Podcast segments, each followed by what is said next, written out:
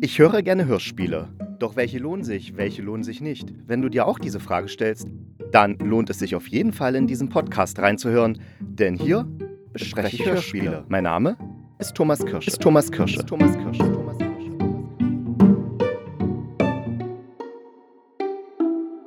Mensch, ich war eben auf dem Balkon und da habe ich eine Fledermaus gesehen und das Mitte März. Das ist schon eine Ansage.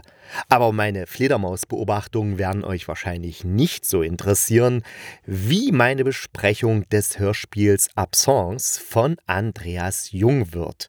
Und dieses Hörspiel Absence habe ich ausgesucht, weil, ja, wie es immer so ist, man hört so in Hörspiele rein und denkt, ja, könnte was werden oder könnte es nicht. Oder denkt, oh, was soll denn das schon wieder? Manchmal klingt es halt so wie Kunstscheiße, manchmal klingt es so wie irgendwelche billige Unterhaltungssachen.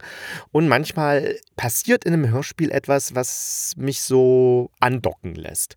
Und in dem Fall war das, dass nach, ich glaube, zwei, drei Minuten kommt halt die Titelansage. Da wird dann eben gesagt, Absence von Andreas Jung wird. Und dann wird gesagt, dass das Hörspiel rein fiktional wäre und dass alle Ereignisse ausgedacht sind und kein Zusammenhang zwischen lebenden oder toten Personen besteht. Und wenn er besteht, dann ist es reiner Zufall. Also was immer am Ende von amerikanischen Filmen steht, steht es auch bei Deutschen? Ich weiß es gar nicht. Ja, interessant. Ich glaube ja, da steht es auch. Jedenfalls kommt das und da habe ich gedacht, hä, warum wird das jetzt nochmal so explizit gesagt?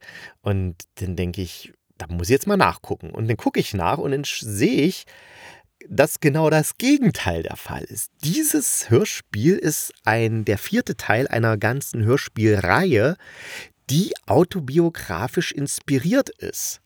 Und deshalb kann man jetzt gar nicht so richtig unterscheiden, was in dem Hörspiel jetzt, sagen wir mal, fiktional ist und was real ist.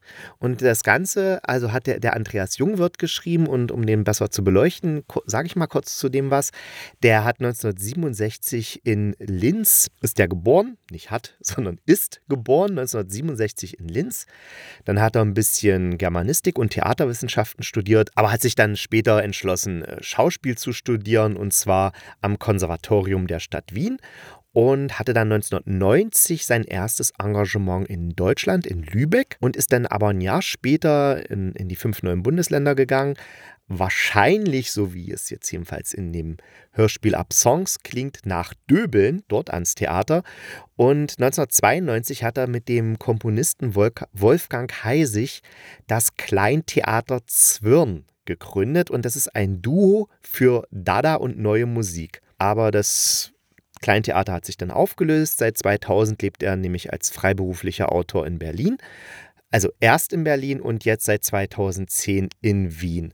Und 2011 hat der Andreas Jungwirth eben damit angefangen, seine Erlebnisse autobiografisch äh, in Hörspielform aufzuarbeiten. Da gibt es zum Beispiel Alleine bin ich viel aus dem Jahr 2011, Döbeln aus dem Jahr 2013. Zur Info, Döbeln ist hier in der Nähe von Leipzig, also es liegt ziemlich genau zwischen Leipzig und Dresden. Also, nee, nicht, nicht genau dazwischen, sondern ein bisschen mehr an Dresden dran. Ja, dann hat er noch dieses äh, Langholzfeld geschrieben und eben das Absence im Jahr 2016. Und das hat dann der MDR und der österreichische Rundfunk zusammen fotogra äh, fotografiert. Nein, die haben es nicht fotografiert, die haben es produziert. Und im Jahr 2016 konnte man das eben das erste Mal hören und ist jetzt wieder aktuell in der Audiothek drin.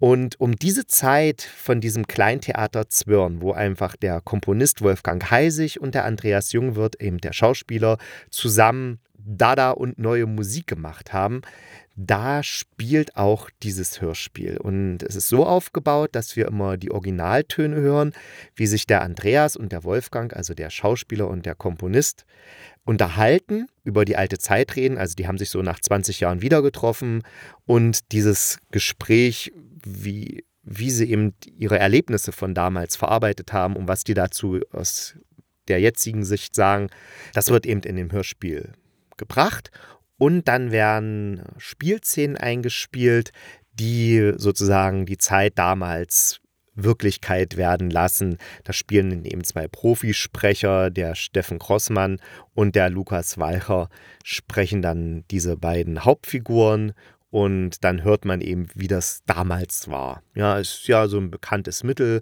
so ein bisschen O-Töne und dann Spielszenen, um sozusagen das Erlebte nochmal für uns Zuhörende erlebbar zu machen. Ja, mich fasziniert an diesem Hörspiel zwei Sachen. Also mich hat erstmal diese Sache der neuen Musik oder Dada-Musik Dada, wer es nicht weiß, Dada ist eine Kunstrichtung, die sich eigentlich als Antikunst etablieren wollte.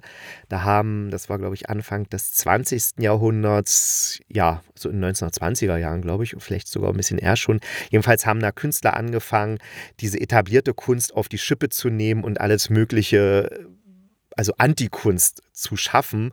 Witzigerweise ist dann aus dieser Antikunstform auch wieder eine Kunstform geworden, ja, in der Kunstwelt ist halt nichts unmöglich. Und neue Musik ist die Musik, die wir meist als sehr schräg empfinden, laut, als Krach. Aber mich fasziniert sie sehr. Ich kann mich noch erinnern, ich war früher als Student relativ häufig so im Gewandhaus oder in der Halle, wenn das MDR Symphonieorchester gespielt hat. Und da ist es ja üblich, man macht am Anfang so typische Klassiker, was weiß ich, irgendwas von Schubert, von Bach, von Mozart, von Beethoven. Dann kommt ein zweiter Teil, wo mehr was Moderneres kommt, wobei modern ist übertrieben. Also die Stücke sind auch schon 100 Jahre alt, aber sie klingen halt moderner und nicht so schön melodisch. Und danach kommt dann nochmal so ein so ein Strauß, Walzer oder irgendwie sowas. Und ich habe bei mir festgestellt, ich bin gar nicht so sehr auf diese Klasse, also diese klassische Musik, so wie man sie im Allgemeinen versteht, abgefahren, sondern mich hat am meisten immer dieser das Teil in der Mitte, der zweite Teil berührt, wo dann irgendwelche modernere Musik kam, die vielleicht nicht so melodisch war, die vielleicht so ein bisschen schräg klingt oder auch mal was ganz anderes wagt, weil das hat mich dann immer so schön wegtreiben lassen. Und das Hörspiel heißt ja auch Absongs und das bedeutet ja sowas wie Bewusstseinstrübung oder Bewusstseinsstörung oder Bewusstseinsverlust. Natürlich habe ich jetzt beim Mus äh, Hören von neuer Musik kein Bewusstseinsverlust, aber ich merke, dass mein Verstand irgendwas anderes macht, dass der sich in irgendwelchen anderen Bahnen bewegt und meine Gedanken, entweder sind es ganz, ganz viele Gedanken oder sind es ganz wenige Gedanken oder es sind gar keine Gedanken mehr da, aber das kann wirklich bei mir jedenfalls nur diese Musik auslösen, die eben nicht so klassisch melodisch ist, sondern sowas Atonales, sowas Schräges, sowas Chaotisches hat und das fasziniert mich und deswegen fasziniert mich wahrscheinlich auch dieses Hörspiel, weil der Komponist dann eben auch erzählt, wie er solche Musik macht. Also, dass er zum Beispiel diesen Schlager, Lieder, die die Liebe schreibt, sind eine Melodie oder sind keine Melodie, ich weiß es nicht genau. Jedenfalls diesen Schlager, den löst er eben auf und da hat er sich gedacht, um den aufzulösen, da brauche ich eine Zwölftonmusik. Zwölftonmusik ist die Musik, die, die fast alle Menschen als sehr anstrengend empfinden, oder nicht fast alle, aber viele, glaube ich. Und genau, und da nimmt er eben diese, diese, dieses anstrengende Tonformat und packt da eben diesen Schlager, diesen schmalzigen Schlager hinein, um den da drin aufzulösen, zu verbiegen und neu zu formen und erklärt das dann auch. Und mich fasziniert das, solche Sachen, wie das funktioniert und dass es funktioniert und dass Menschen sowas machen und dass Menschen sowas geil finden, wo die meisten anderen wahrscheinlich sagen müssen, was ist denn das für ein Krach? Aber nee, das, das hat schon was.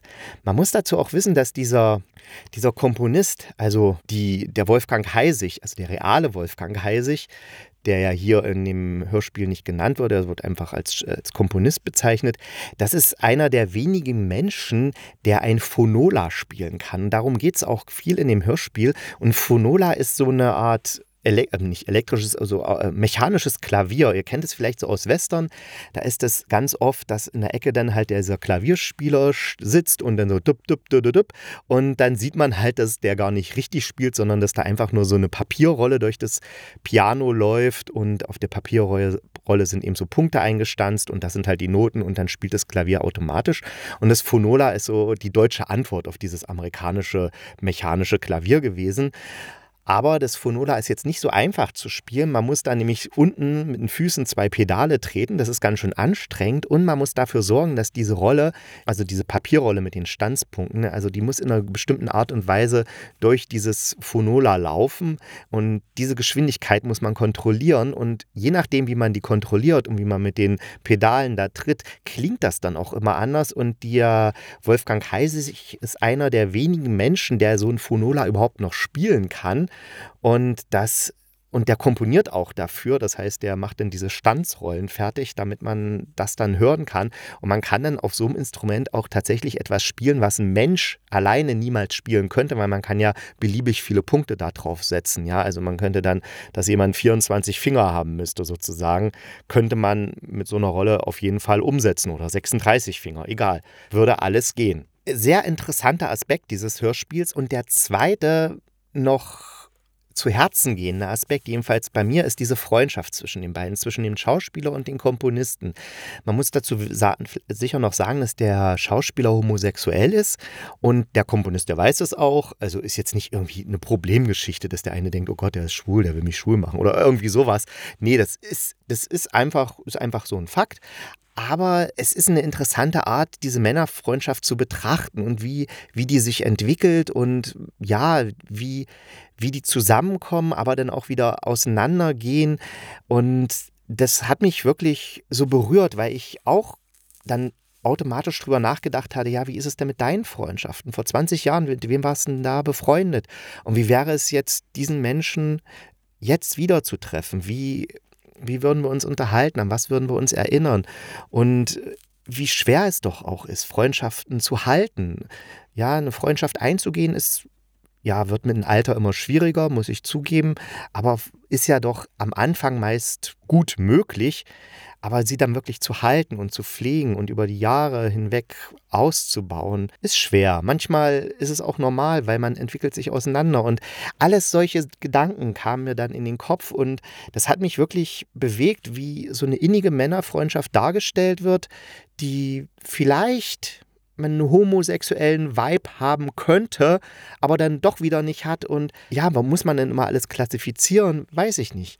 Es ist jedenfalls eine schöne Geschichte über Freundschaft, Musik und wie sich das Leben entwickelt. Und da ich das von mir selbst kenne, dass ich mich nicht so häufig mit meinen inneren Seelenleben und meinen Gefühlen, die da in mir vorgehen, so auseinandersetze, ich lenke mich auch gern davon ab, aber in dem Fall hat das Hörspiel es tatsächlich geschafft, dass ich angefangen habe, eben über solche Themen wie Freundschaften und wie ich mich in Freundschaften verhalte und was ich fühle und was ich auch vielleicht vermisse in manchen Freundschaften oder dass ich vielleicht gerne eine andere Freundschaft hätte und die aber nicht habe und vielleicht auch nie haben werde, dass ich mich mit solchen Gedanken auseinandergesetzt habe, die ja auch vielleicht nicht immer so schön sind und so gute Gefühle erzeugen, sondern vielleicht auch eine Trauer oder eine, ein gewisses Einsamkeitsgefühl, ne? wenn man sich denkt, okay, vielleicht diese Art von Freundschaft, vielleicht nicht die, wie sie im Hörspiel dargestellt wird, aber wie man sie sich so idealisiert vorstellt, die werde ich vielleicht nie im Leben haben haben,